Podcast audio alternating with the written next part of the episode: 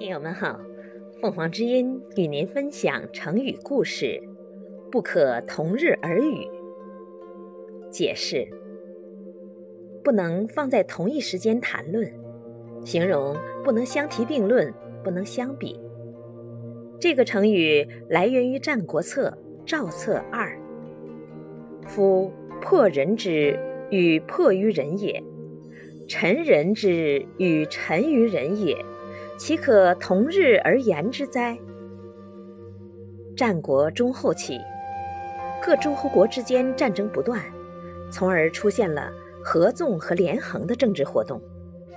弱国联合进攻强国，称为合纵；随从强国去进攻其他弱国，称为连横。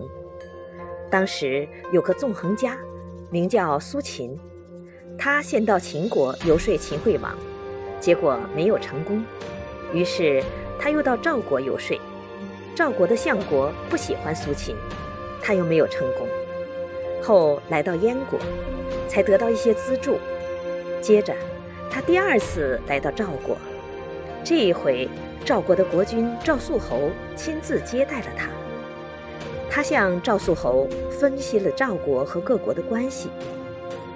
如果赵国与齐、秦两国为敌，那么百姓就得不到安宁；如果依靠齐国去攻打秦国，百姓还是得不到安宁。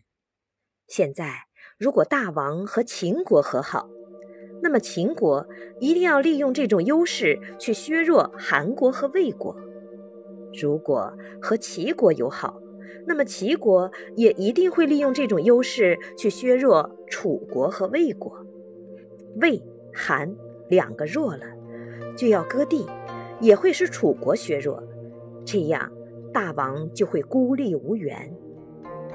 赵肃侯年纪比较轻，见苏秦说的头头是道，不住的点头称是。接着，苏秦又分析了赵国的实力和面临的形势。其实，山东境内所建立的国家，没有一个比赵国强大的。赵国的疆土纵横两千里，军队几十万人，战车千辆，战马万匹，粮食可支用好几年。西、南、东三面有山有水，北面有弱小的燕国，也不值得害怕。现在。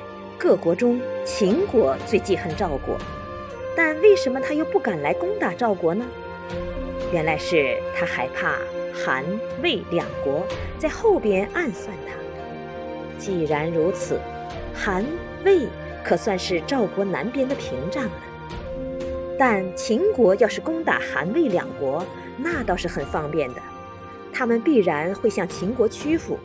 如果秦国解除了韩、魏，暗算的顾虑，那么战祸必然会降临到赵国，这也是我替大王忧虑的原因。